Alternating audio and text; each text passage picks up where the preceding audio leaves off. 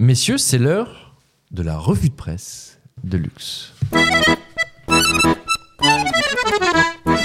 François, les abus de Catherine Barachal Voilà, François. Tenez, vous voulez pas me prendre aussi un pari passer le monde Hein? Comme ça, vous saurez tout, puis vous pourrez faire le tri. Luxe, bonsoir. Bonsoir. On part sans plus attendre en Isère découvrir une institution qui date, mais qui date, mais qui date, Qui date, qui date de Charlemagne. De Charlemagne, une découverte fascinante dans le Figaro ce matin. Une question d'abord pour commencer. Qui est habillé en vert, porte une arme, est bénévole, mais est nommé par le préfet et a pour mission de chasser les loups? What? Les gardes forestiers. Eh ben non, ce sont une partie particulière des chasseurs de chaque département, ce qu'on appelle un lieutenant de louveterie. Wow. Et ces gens-là, ces messieurs et ces dames, ils forment une institution méconnue, mais qui monte en puissance depuis une dizaine d'années.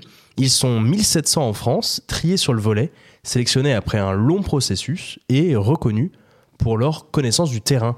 Nous voilà à Saint-Pierre d'Entremont, en Isère, à une heure de voiture de Grenoble. Le Figaro a dépêché son envoyé spécial pour passer la nuit avec les 29 lieutenants qui composent la louveterie de l'Isère.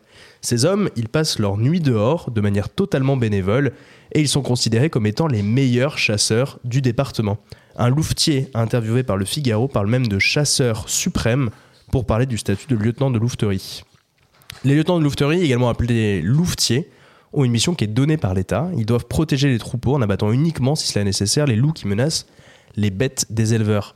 En 2022, 11 000 attaques de loups ont été recensées. Alors face à ce nombre d'attaques, l'État a demandé aux louvetiers d'abattre davantage de loups. En 2018, l'État avait demandé 58 abattages de loups sur une population totale de 400 individus. Aujourd'hui, les loups en France, ils sont 1100. Alors l'État a demandé aux louvetiers d'en abattre 209 cette année. Mais abattre un loup, ça prend du temps. En Isère, il est estimé que les 29 louvetiers ont passé 3000 heures sur le terrain cette année. En moyenne, une donnée qui est intéressante, pour un loup abattu, c'est 30 sorties nocturnes. Ok, merci. Ouais, en, en fait, au final, on apprend que il y a des chasseurs qui dépendent de l'État. Enfin, Exactement. C'est c'est assez fou. Et qui sont bénévoles. Et qui sont bénévoles. Ok. Lux, on part maintenant dans une principauté qui se révolte contre les influenceurs. Est-ce que vous connaissez Andorre, la petite principauté discrète, connue pour ses stations Oui, de ski, idéalement située entre la France et l'Espagne, à équidistance de Toulouse et Barcelone? C'est pas ma préférée, mais oui, on la connaît. On la connaît.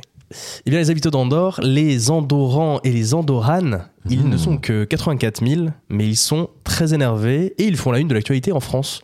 Le Parisien est allé à la rencontre de Marcel Hernandez, le meneur d'un collectif citoyen né sur Internet qui s'appelle Andorra à limite, qui en français peut être traduit comme Andorre est au bout du rouleau. Les citoyens d'Andorre s'inquiètent pour leur avenir autour de deux éléments principaux. De un, l'inflation qui est très forte dans l'immobilier. Et de deux, le virage bling-bling d'une partie de la population qui est accueillie dans ce petit pays. Ce qui inquiète notamment la classe moyenne andorrane, qui ne vit pas dans le luxe, euh, c'est l'augmentation des prix des loyers. Ils étaient plusieurs milliers à crier leur colère dans les rues de la capitale le 31 octobre dernier. De mémoire d'Andorran, ce n'était pas arrivé depuis plus de 10 ans. Andorre, c'est un petit pays à la fiscalité très avantageuse avec une TVA à 4,5 alors que c'est globalement à 20% partout en Europe et sans aucune taxe sur les successions. Depuis 10 ans, le micro-État a boosté le secteur de l'immobilier en permettant aux étrangers d'investir dans la principauté, ce qui a entraîné une hausse drastique des projets immobiliers, notamment luxueux. Une nouvelle population a débarqué dans la principauté, ce qui a chamboulé le marché local de l'immobilier. Ces gens-là, ce sont des people, des stars, des entrepreneurs, des animateurs télé. Mmh. Ils ont été emmenés par le footballeur argentin Léo Messi, qui a construit un hôtel 5 étoiles cette année dans la principauté Énorme. ainsi que par la chanteuse Shakira ou encore son ex Gérard Piquet. Au-delà des people qui, eux, restent discrets, les Andorrans en ont marre des influenceurs espagnols. Ah. Avec une donnée folle, sur les 15 plus gros influenceurs d'Espagne, ils sont une dizaine à vivre en Andorre Ah ou ouais? à avoir déclaré souhaiter vivre ici. Pour ces influenceurs, Andorre, c'est la fast life, c'est les soirées, les énormes voitures, ce qui pose des problèmes avec la population locale qui est passée d'une vie simple à une vie rythmée par l'augmentation des loyers à cause de cette population très fortunée. Un article très intéressant à retrouver dans le Parisien. C'est pas, c'est pas du tout l'image que j'avais d'Andorre. Bah, c'était l'alcool C'est pas la faire, normalement, life. les, les Ouais. chances. Ok. Gérard Piquet, qui est président du club de Andorre, qui investit beaucoup dans le, dans le pays. Ah, En tout cas, on C'est se dingue, hein, souviendra comme ils que aiment cet endroit. C'est encore la faute de Léo Messi. toujours. Euh, pour finir, D'accord. Un dernier article sur une ville dont on a déjà parlé Oui, et de son maire, accusé de pratiques presque mafieuses. Tout à fait. Nous voici de retour à Saint-Jory, en banlieue toulousaine.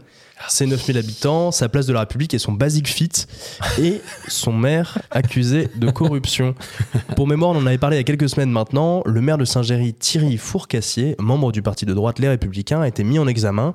Il avait mis en place un système très lucratif. Il forçait les promoteurs immobiliers, dès lors qu'ils souhaitaient faire du business dans sa ville, à lui offrir des cadeaux, Ah ainsi que oui. des sommes d'argent remises en cash. S'il refusait, il menaçait, d'après la dépêche du midi, de leur retirer le permis de construire. Une partie du conseil municipal avait démissionné après les révélations des médias et de lanceurs d'alerte, puis le maire avait lui-même démissionné, obligeant les habitants de la commune à devoir en élire un nouveau. Ce week-end, les Saint-Joriens ont élu un maire de gauche, Victor Denouvion, membre du Parti Socialiste, qui était lui-même élu dans le conseil municipal dans l'opposition depuis plus de 10 ans. Victor, il devient le maire le plus jeune de la métropole toulousaine à seulement 32 ans. Et il porte une revendication claire qu'il avait abordée dans la dépêche du midi. Je suspendrai les ventes de terrains communaux et les nouveaux projets de promoteurs immobiliers. Je lancerai un audit sur l'urbanisme et les finances afin de prendre les bonnes décisions. Victor Denouvion, il a donc été élu maire le 3 décembre dernier avec un score qui en dit long sur la vie politique locale.